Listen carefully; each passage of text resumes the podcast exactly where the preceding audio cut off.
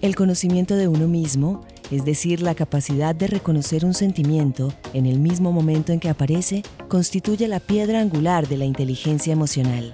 Daniel Goldman.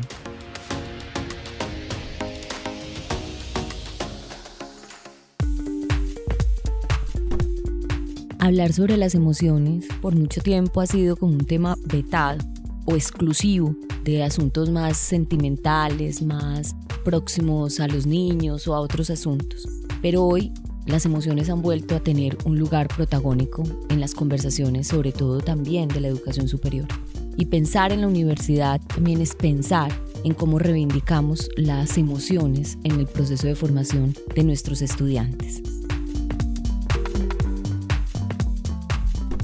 Soy Claudia Restrepo, soy la rectora de la Universidad de AFIT y este es un nuevo capítulo del podcast Universidad Imaginal. En esta ocasión tenemos una invitada muy especial y se van a dar cuenta en el transcurso de la conversación por qué.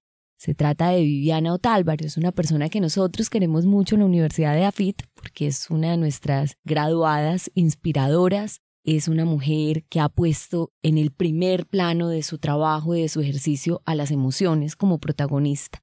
Y luego te voy a contar, Viviana, cómo llegamos a ti y cómo decidimos que tú eras la persona para llegar a esta conversación. Viviana, bienvenida. Y bueno, cuéntanos un poco quién es Viviana Otálvaro y por qué esa preocupación por las emociones. Muchas gracias, Claudia. Yo feliz de estar aquí. Pues yo soy una mezcla de un montón de asuntos. Yo creo que la historia y y lo que le va pasando lo constituye a uno, reformando como todo eso. Yo llegué a estos temas por un montón de terapia, de aprendizaje, de investigación. Fui profe investigadora 14 años y creo que eso me formó mucho como en la autoindagación, en el conocimiento y a partir de un montón de dolores de novios y de, y de temas familiares, pues aprendí que realmente todo el sistema emocional es muy importante y que lo constituye a uno de distintas maneras, que todos los que hemos pasado por depresión o por trauma somos expertos y creo que somos capaces de convertir ese dolor en sabiduría. Entonces, a través de esas vivencias personales, pues inventé un abrazador, un ser que enseña a atravesar esa emoción, a ver más allá de la tristeza o del golpe o del maltrato y que ayuda un montón a, través de esa fuerza del corazón, de esa energía, que tiene el afecto y el amor, pues a reducir la violencia o al menos a estar más tranquilos y, tener más paz en el corazón. Y es que les cuento, Viviana mezcla un montón de cosas porque pone en el corazón las emociones como el eje de su pregunta o su proyecto de vida y profesional, pero de ahí emprende, es una emprendedora que da origen a una empresa que yo sé que muchos de nosotros la conocemos y la hemos tenido porque nos han regalado un abrazador o lo hemos visto y se trata de Hugger Island o la isla de los abrazadores que de alguna manera tienen en el, trasfondo como un ejercicio de acompañamiento, de sensibilidad, pero adicionalmente lo haces con comunidades.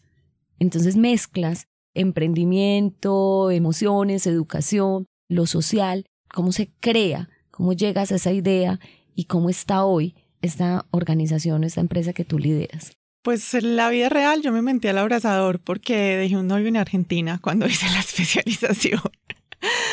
y quería dejarle algo que me sintiera cerquita, entonces me inventé el muñeco y atrás decía un abrazo, estés donde estés. Se lo mandé, me rompió el corazón, pero luego mi hermano se fue para Australia y me dijo, yo quiero uno, yo quiero llevarte conmigo. Mi tía se separó, necesito uno para dormir y se quedó como un regalo lindo en la familia o los amigos. Pero luego me leí un artículo científico que hablaba de cómo el afecto mejora las condiciones de niños con cáncer. Yo trabajé como profe investigadora 14 años, investigaba ergonomía cognitiva, biomecánica, innovación social, y ese artículo me llamó y me dijo, este muñeco le va a servir a niños con cáncer, hablaba del afecto, la oxitocina, de cómo esas emociones que tienen que ver con el amor, pues ayudan a la recuperación física. Y ahí empecé a escribir el libro y luego, como a los seis años, apliqué una beca en Alemania de una consultora de innovación social y aplicamos 900 personas, pasamos 21. Ahí decidí aplazar el doctorado un año y bueno, ya llevo seis años aplazando el doctorado y con ese emprendimiento que cada vez es más fuerte como que expande más.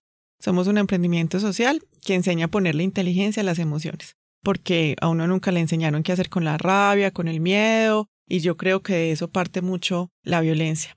y que se centra en el afecto, como un elemento que moviliza, uno hace lo que sea cuando está enamorado por los hijos o por la familia, pues qué rico hacer lo que sea por uno mismo. Entonces ese afecto comienza por uno mismo y se representa en el abrazo como un gesto universal para manifestar ese todo va a estar bien, ese estoy contigo, ese tú puedes, ese gesto que es pues incluso entre desconocidos, entre animales, que favorece un montón ese poder, esa energía vital que tenemos todos para cambiar la realidad propia. Viviana, y es que pusiste el dedo en la llaga, en lo que tú acabas de decir, dices, mire, no nos enseñan. Entonces, quiero contarte cómo llegamos a ti. Imagínate que como parte de este proyecto de Universidad Imaginada, que es el podcast, pero además una cantidad de preguntas que tenemos en la Universidad de AFIT, que son no solo propias nuestras, sino que es una pregunta a la educación superior en general. Recientemente, pues el año pasado, nosotros abrimos un centro de imaginar futuros en la idea de imaginarnos cuáles y tratar de leer las señales futuras de la educación. Y resulta que tras hacer todo un ejercicio, y ahora tendremos la oportunidad de escuchar a Claudia Sea, que como experta está invitada a esta conversación, tratando de leer qué nos está diciendo el futuro, el futuro del trabajo, el futuro de los modelos educativos, el futuro de los estudiantes en sus elecciones. Y haciendo este rastreo nos encontramos con una señal muy representativa y es un mensaje que habla sobre la reivindicación de la educación emocional en los ámbitos educativos. Resultado de que un poco la pandemia también desnudó mucho estas preguntas, o sea, desnudó muchísimo la fragilidad en nuestra salud mental, que tiene componentes físicos, emocionales y demás, pero claramente las emociones aparecen en el centro. Y nos pusimos a indagar y nos dimos cuenta que hay un montón de emprendimientos en el mundo inclusive no solo de emprendimiento, sino también leyes de educación emocional en algunos territorios, algunos ejercicios de videojuegos para construir aproximación a las emociones. Y cuando estábamos mirando todas estas señales dijimos, bueno, ¿quién puede venir a hablar con nosotros sobre esto? Y claro, vino a, nosotros tu nombre, porque claramente has hecho una exploración desde ese emprendimiento y tocas esto. No nos enseñan cómo lograr, Diana, que la educación no mire como con recelo lo emocional, sino que lo incorpore como algo natural del proceso educativo. Sí, yo creo que tener rabia es como tener ganas de orinar. Pues es muy difícil aguantárselas, genera daños en el cuerpo y hay un espacio para liberar la orina, pero no para liberar la rabia. Yo creo que es a nivel cultural y religioso que las emociones se tiran como un tema de dolor, de culpa, de ser malo, porque entonces gritas y golpeas y es terrible, pero pues también yo creo que necesitamos poner esa naturalidad en la conversación, espacios de reflexión, de conversación, de, de tener como esa certeza de que todos tenemos emociones, de que usamos las emociones más que las matemáticas, que hay que quitarles ese dolor y esa culpa. Yo siento que es mucho poner eso invisible, visible, aceptar con naturalidad que somos ese lado oscuro y ese lado luminoso para poder aprender. Yo creo que mientras más la ciencia va encontrando temas desde la neurofisiología, lo vamos aceptando más fácil pero también el COVID ayudó un montón porque todos sentimos miedo. Yo creo que a veces esos temas se tiran como a las personas que sienten depresión o están muy cargados de la vergüenza. La salud mental es la peor como enfermedad de la que no se habla, la que se esconde en la familia. Yo siento que es un tema cultural primero y que si lo acompañamos de la ciencia, pues nos podemos ayudar un montón porque el cerebro apenas lo estamos conociendo, descubriendo y nos puede dar como muchas señales. Nuestra metodología se basa en, no la inventamos, se llama el aparato emocional y decimos que así como tiene un aparato digestivo, tú tienes un aparato respiratorio, tienes un aparato emocional, solo que no nos lo enseñaron en el colegio. Y desde ese conocimiento del cuerpo como un instrumento, el cuerpo puede ser un delator muy útil para decir, ok, siento miedo, ¿qué voy a hacer con él? No son malas, ni buenas, ni positivas o negativas, simplemente son útiles o son perjudiciales son como esa señal del carro que no tiene que estar prendida todo el tiempo, pero cuando uno tiene una emoción es como si prendiera un bombillito que le está diciendo, ok, aquí sientes un peligro, o se siente rabia es porque hay impotencia o hay injusticia que necesita ser resuelta. Y así como puede ser muy tóxica, puede ser muy saludable, porque te ayuda a poner límites, a decir que no, en las personas que son muy oprimidas, la rabia ayuda a generar acciones y a ser movilizadora de decir hasta aquí llego, hasta aquí llegaste, o cambio de trabajo, o cierto, o hago algo que me permite ir más allá incluso de esa emoción y movilizar un comportamiento, un cambio de hábito, encontrarse también, yo creo, en un lugar distinto con uno mismo. Entonces, creo que la cultura y la ciencia nos pueden ayudar mucho a hacer una mezcla, decir, hay que hablar de esto, es tan importante y es uno de los elementos más importantes, por ejemplo, los trabajos del futuro, las capacidades socioemocionales, porque entre más pensamiento crítico tengamos, entre más habilidades de comunicación, más fácil va a ser el trabajo día a día y más eficientes vamos a ser en todo lo relacionado pues como con el ser y con la potencia de ese ser humano. Te voy a contar una pequeña anécdota. Cuando yo estaba haciendo mi maestría en filosofía en España, yo quería trabajar un tema, eh, pues de hecho lo trabajé, que era el amor como concepto filosófico de cara como a una razón vital, no a pensar solo en la razón. Me acuerdo que la primera vez que hablé con mi profesor, el que podría ser mi futuro director, que no lo fue en ese caso, me decía, no, perfecto, pero no hablemos del amor. que de pronto cuando colocas la palabra amor se vuelve demasiado sentimental el asunto. Entonces a mí eso siempre me marcó un poco porque es como un rechazo o siempre plantear como que las emociones te conducen a un asunto de sentimentalismo, que además no está mal, la educación sentimental es una de las cosas más preciosas que hay, escucharte para mí es como música para mis oídos. Ahora, te voy a invitar un ratico a que escuchemos a Claudia. Claudia Sea es la directora del Centro de Imaginar Futuros. La tarea de este centro, como te decía, es un poco leer las señales que nos están diciendo los cambios, la transformación en tecnología, la transformación desde lo social, lo ambiental, alrededor del mundo de la educación. Y pues rico escuchar que Claudia nos cuente qué fue lo que encontró el Centro de Imaginar Futuros sobre estas señales, sobre las emociones y la educación en emociones. Adelante, Claudia. La reivindicación de las emociones es una de nuestras primeras señales de futuro porque nos invita a transformar los ambientes de aprendizaje, a obtener mejores resultados de aprendizaje si nosotros consideramos las emociones como parte integral de la formación de niños, niños y jóvenes en este momento. Venimos de situaciones emocionales difíciles, de tensiones que se generan en el trabajo por la productividad, por la exigencia, por la necesidad de eficiencia, de competitividad, pero también socialmente tenemos presiones de mercado por la estética, por ciertos estigmas que se van generando. Tenemos presiones desde las redes sociales para el nivel de aceptación que tenemos en las redes sociales. La pandemia también generó que se profundizara mucho más en todas estas presiones, donde se generaron problemas difíciles de salud mental por el aislamiento, por la incertidumbre tan grande de vivir ese proceso de pandemia. Entonces las emociones empiezan a tener un sentido importante, algo que tenemos que mirar con, con cuidado, que de ahí va a depender la salud mental, la salud espiritual, inclusive la salud física de las personas y que por lo tanto tiene que ser para ahora una señal a la que tenemos que prestarle muchísima atención. Entonces empezamos a encontrar una serie de oportunidades en este momento en los juegos que ya van contemplando las emociones de las personas, en países que empiezan a instaurar leyes con relación a cómo considerar las emociones en esos procesos formativos, o también, digamos, una serie de herramientas de chatbots que van orientando los procesos para ayudarles a los niños y a los jóvenes a gestionar las emociones.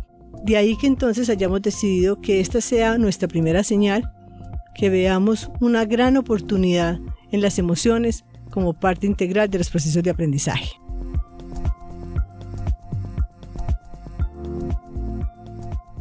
Bien, escuchamos a Claudia y nos damos cuenta de esa reflexión que nos hace sobre la importancia que nos está diciendo, digamos, el mundo, la realidad sobre educar en emociones. Y tú nos has venido a la vez planteando este tema del aparato emocional, pues como verdaderamente es un reconocimiento de esta necesidad. Pero te quiero preguntar un poco, es cómo te imaginas, por ejemplo, que una universidad pudiera avanzar en un proyecto de formación, en cómo incorporar las emociones dentro de este proceso. Tú pues conoces bien esta universidad, AFIT, porque pues estudiaste acá, pero cómo darnos algunas claves que nos permitieran a nosotros pensar, bueno, miren, tal vez sí, las universidades hacen esto o esto o esto, y cómo un tipo de emprendimiento como el tuyo podrían contribuir en ese ejercicio, porque, insisto, muchas de las señales que nos encontramos es un montón de EdTech o de emprendimientos que están pensando en eso.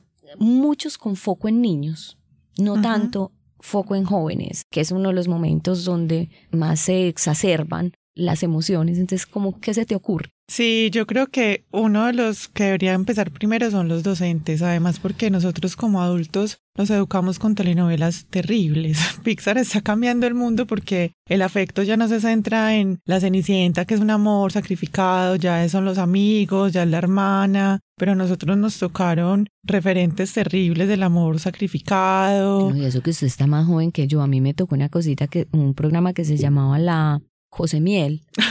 claro, también. y con José Miel todo era una frustración permanente, o sea, es la generación de los que estábamos, vivíamos frustrados. Del abandono y el rechazo. Así es. Total, eso genera un montón de... Entonces yo creo que primero, o sea, si los profes son los que van a guiar y iluminar el camino, pues son los que más necesitamos como esa educación, porque claro, al menos los niños ya van a tener un referente distinto, incluso los jóvenes, nosotros crecimos con cosas muy complejas y además están las historias, los traumas, los dolores con los que todo el tema emocional se va pues como complicando. Entonces yo creo que hay que desatrasarnos de, de esas clases, de lo que nunca nos enseñaron, reaprender culturalmente el tema emocional para además permitir conversaciones y nos tocó una época muy distinta donde la información está disponible yo siento que en las clases, más que dar información, deberían discutir esa información, ¿cierto? Permitir ese, desarrollo del pensamiento, esa crítica, esa pregunta, espacios donde esa curiosidad se pueda dar, uno a través de ese conocimiento, de cómo ese conocimiento puede generar emoción, cómo la curiosidad, los pensamientos disruptivos, la conversación puede hacer que ese conocimiento se pueda aprender más y se pueda realmente llevar a un tema pues más cotidiano que no se lo olvide a uno o que realmente uno no lo aplique. Segundo, yo creo que los espacios son importantes. En los espacios físicos permiten también esa, esa área de discusión y ponen en, en la materialidad el cómo hablar. Nosotros tenemos uno que se llama la emocionateca y son lugares donde además de estar las herramientas o, o, los niños o los adultos aprenden pensamiento lógico matemático, lectoescritura, también aprenden inteligencia emocional. Entonces son como espacios de conversación, de reflexión, o adaptamos bibliotecas o ludotecas con énfasis en inteligencia emocional, porque yo siento que necesitamos un espacio para descansar o para dormir o para conversar o para aprender sobre estos asuntos. Y yo siento que también estamos atrasados, deberían haber materias, currículums, lugares donde podamos aprender desde esa neurofisiología, desde eso que pasa en el cuerpo, cuáles son esas sustancias químicas que obran, así como la glucosa, el azúcar, los carbohidratos, ya los estamos incluyendo en la vida cotidiana porque son importantes y también influyen en, en las emociones por un tema hormonal. Qué rico que también pudiéramos hablar de la adrenalina, de la oxitocina, de la vasopresina, que son sustancias que dicen el miedo, la rabia o la tristeza, y saber tranquilamente que cuando uno siente esa tristeza, pues también tiene esas sustancias químicas en el cuerpo y hay que liberarlas, haciendo deporte, comiendo bien, teniendo una conversación, durmiendo, descansando, porque en esa emoción no solamente hay algo mental, sino también físico, y pues qué rico que en algún momento llegáramos a un lugar espiritual donde uno pudiera conectarse con uno mismo, porque yo siento que cuando podemos traspasar esa emoción, nos encontramos más con nosotros, entonces, riquísimo que las universidades puedan tener espacios donde hay un encuentro con uno mismo, con un ser que a veces uno ni siquiera se, se conoce del todo o ni siquiera tiene espacios para compartir con uno mismo y conocerse. Pues Diana, yo me podría quedar conversando contigo todo el día porque la verdad es impactante. Además porque pues tu formación, tú eres ingeniera, de diseño de producto. Y yo te escucho y escucho la riqueza de lo que yo me sueño cada vez que veo un estudiante nuestro en la universidad en cualquiera de las áreas de disciplina. Y es que la educación es mucho más que el ejercicio disciplinar. Tú misma nos lo, nos lo muestras con tu piel y con tu hacer. Y es como esa disciplina que uno aprende también está al servicio de unas preguntas como mayores, unos propósitos, y además con una sencillez hermosa, porque tú dices, todo esto inició con con un despecho, con una tusa. además eh, nos conduce a algo supernatural, a algo que vivimos todo el tiempo y especialmente en un momento como los jóvenes que están en nuestras universidades. Yo antes de despedirte solamente quisiera como que me cuentes un poco hacia dónde vas en este momento con la isla de los abrazadores, o sea, cuál es como el paso en el que ustedes están, porque siento que inicia este abrazador que además me lo puse y, y tú también lo tienes puesto durante esta conversación y que además calma el corazón, la cosa más rica, inicia como una cosa muy, muy orgánica de, de mostrarle el amor a, a personas que querías como que te sintieran, pero ya me hablas de bibliotecas emocionales, me estás hablando de otro montón de herramientas que has venido como recogiendo. Entonces, ¿hacia dónde va este proyecto? Sí, justo nos acabamos de, de ganar un premio con el Ministerio de TIC para insertarle tecnología como a lo analógico. Realmente el abrazador es un personaje de una historia que nace de la fuerza de una crisis y no tiene ojos, orejas ni boca porque todo lo hace con el corazón. Desde el corazón habla, escucha. Entonces nos soñamos que ese personaje pueda estar en una caricatura, en una canción, en un libro, en un videojuego. Queremos que eso analógico fortalezca los vínculos. Lo que tú decías, la palabra amor es muy conceptual, es como la palabra Dios. Todo el mundo le tiene un significado distinto. Hay gente que dice que no existe, yo me sueño que el abrazador sea una Barbie que hable distinto, que sea un objeto, pero que también que sea un personaje que nos permita poner eso, romper como ese límite del lenguaje y tener ese, ese afecto como una energía vital que nos permita ir más allá de nosotros mismos. Entonces, vamos a, a, que el abrazador sea un elemento de conexión, que tú puedas grabar la voz en el muñeco y si tu hijo o tu mamá está lejos, pues puedas sentirte cerca a través también de un objeto que, que mezcla tecnología, que mezcla lo analógico, que mezcla lo conceptual y lo simbólico para simplemente acercarnos. O si tú compras uno y puedes donar otro, entonces qué rico que esos niños o que los adultos que reciban el abrazador en donación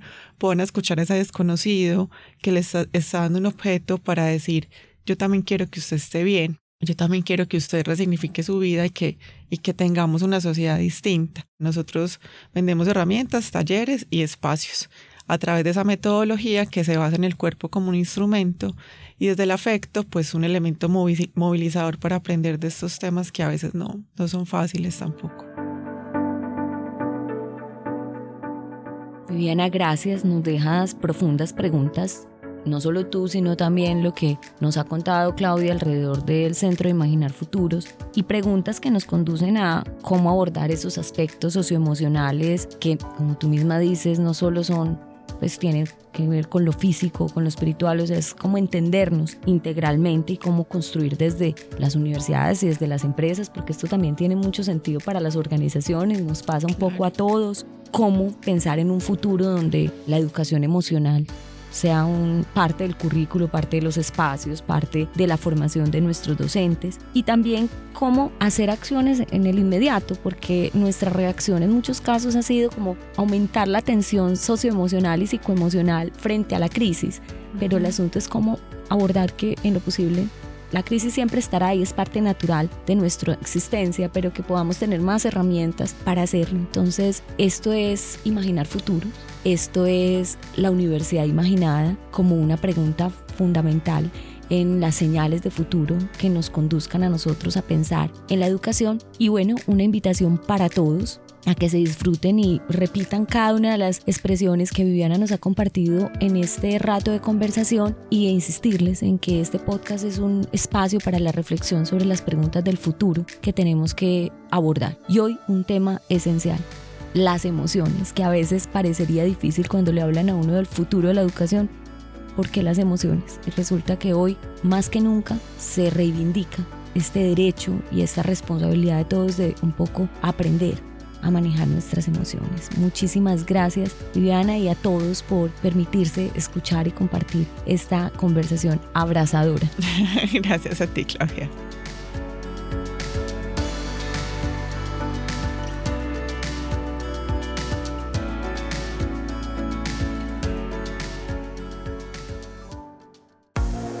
La Universidad Imaginada es un podcast para generar conversaciones en torno a los desafíos que enfrentamos como comunidad de saberes para impactar de forma positiva a la sociedad. Escúchalo en Spotify y Apple Podcast y encuentra contenidos adicionales en www.eafit.edu.co, una producción de la Universidad de AFIT.